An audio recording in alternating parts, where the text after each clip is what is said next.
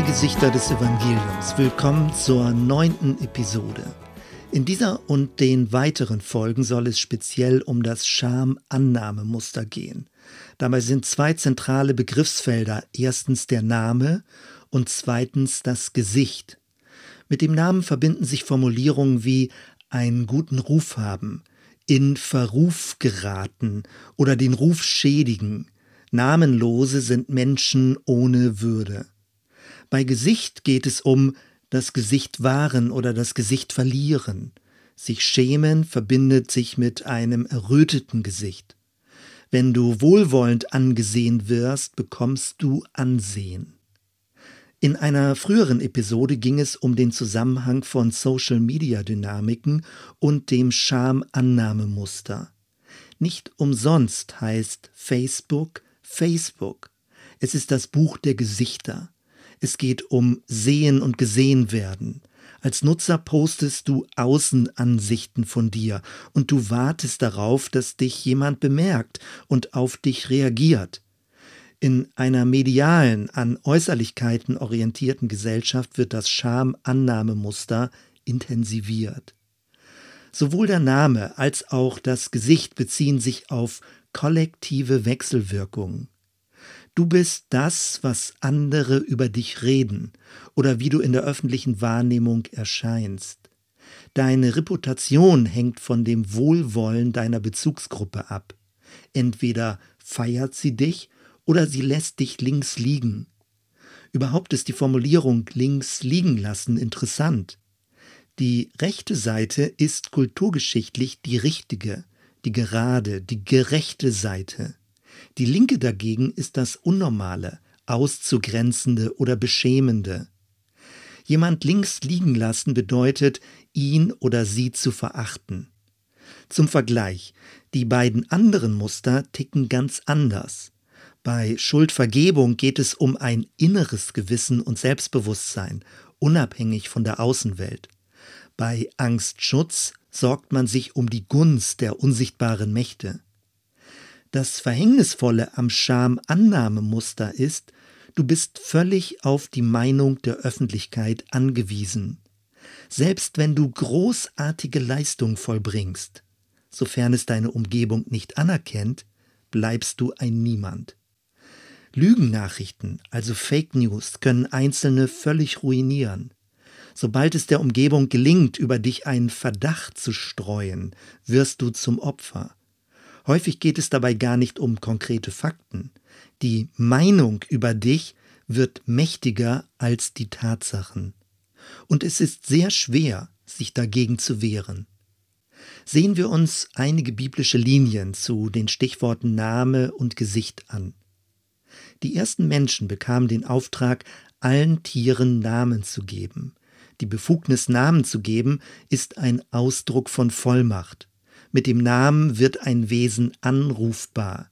Es kann gerufen werden und eine Berufung erhalten. Eine Berufung erreicht uns aus der Zukunft. Sie weckt die Potentialität im Menschen. Es geht um das, was werden könnte. Über die Anrufung eines Namens entsteht Beziehung. Ein Niemand wird zu einem Jemand, zu einem Gegenüber. Ein Er oder eine Sie wird zu einem Du. Der Name ist so etwas wie die soziale Verortung einer Person. Mehr noch, die Generationenfolge ist die Verortung im Zeitfluss. Der Name macht dich erinnerbar. Dein Ruf lebt in den Nachkommen weiter. In Bezug auf Gott finden wir in der Bibel viele Namen. Mit der Offenbarung seiner Namen macht er sich verfügbar, erreichbar und unverwechselbar. Der Name steht für seine Person. Ähnlich wird im Neuen Testament vom Namen Jesu gesprochen. Wenn sich zwei oder drei in seinem Namen treffen, dann ist er mitten unter ihnen. Jesus sprach davon, dass wir uns freuen sollen, wenn unsere Namen im Himmel angeschrieben sind. Als guter Hirte kennt er seine Schafe mit Namen. Und in der Offenbarung wird vom Buch des Lebens gesprochen, in dem unsere Namen ewig notiert sind. Das Finsterste, das Menschen einander antun können, ist, ihre Namen auszulöschen, sie zu Namenlosen zu machen. So geschehen während des Dritten Reichs an vielen jüdischen Mitbürgerinnen und Mitbürgern. Die berühmte Gedenkstätte Yad Vashem in Jerusalem arbeitet seit Jahrzehnten dagegen. Dort wurden viele tausend Namen der Holocaustopfer rekonstruiert und erinnerbar gemacht. Eine ähnliche Funktion wie der Name hat das Gesicht. Der Name hat mit Hören, das Gesicht mit Sehen zu tun. Name ist die Repräsentation in der Zeit, Gesicht die Repräsentation im Raum. Das Gesicht ist die Außenseite meines Inneren. An der Mimik lassen sich die Empfindungen ablesen. Interessant ist der Begriff Angesicht. Er betont nicht nur eine neutrale Außenseite, sondern eine gesehene Außenseite. Für ein Angesicht braucht es mindestens zwei Personen. Eine, die ansieht und eine, die angesehen wird. Der Begriff Angesicht beschreibt ein Beziehungsgeschehen.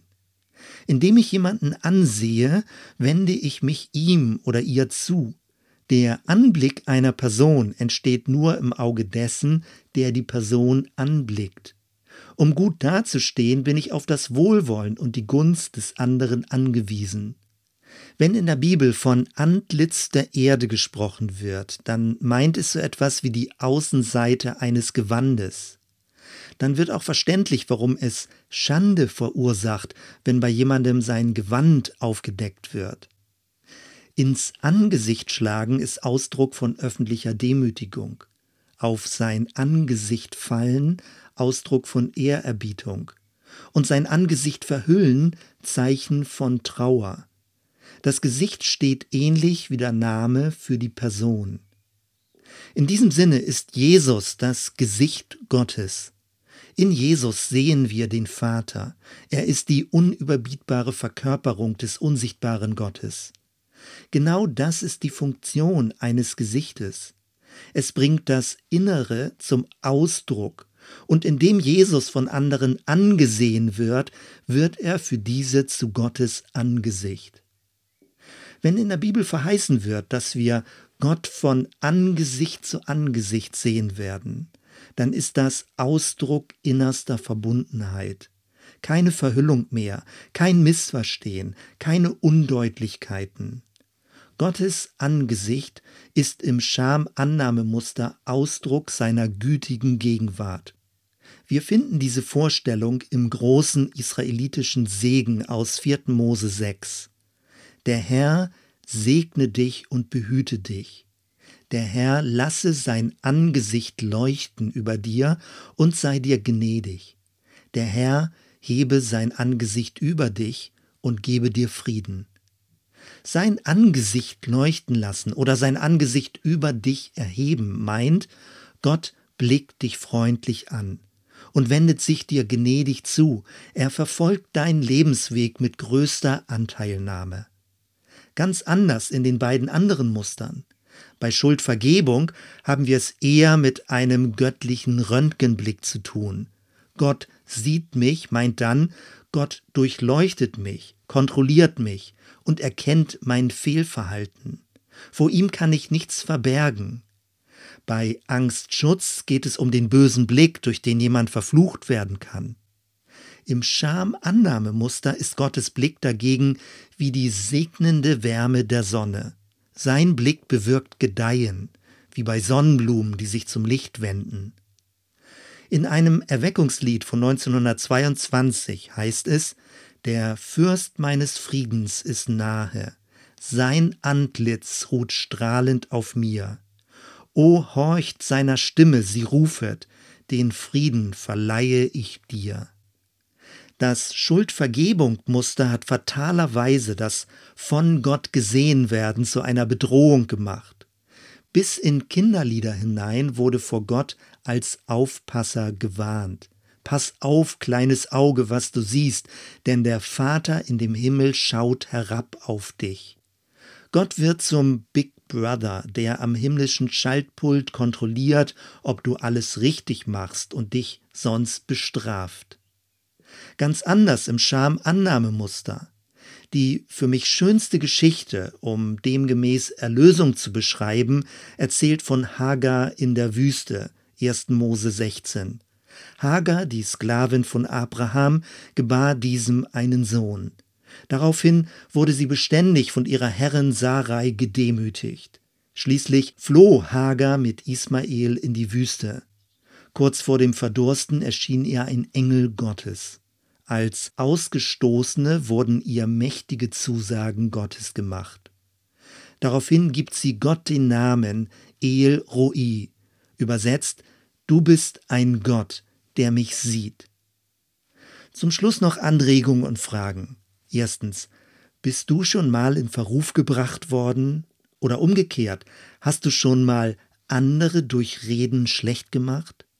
Böse Worte sind eine Macht, um die Würde von anderen zu zerstören.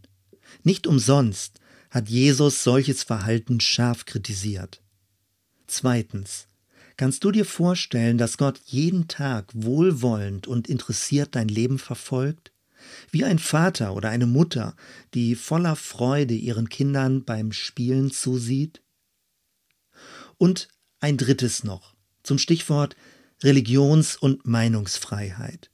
Ich bin froh, in einer Gesellschaft zu leben, in der ich grundsätzlich frei sagen kann, was ich denke.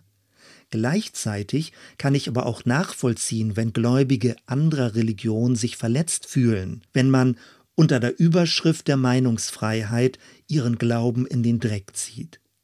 Nicht alles, was rechtlich möglich ist, muss auch getan werden. Paulus sagt dazu, nicht alles, was erlaubt ist, baut auf. Soweit erstmal. Wir hören uns bei der nächsten Episode. Bis dann.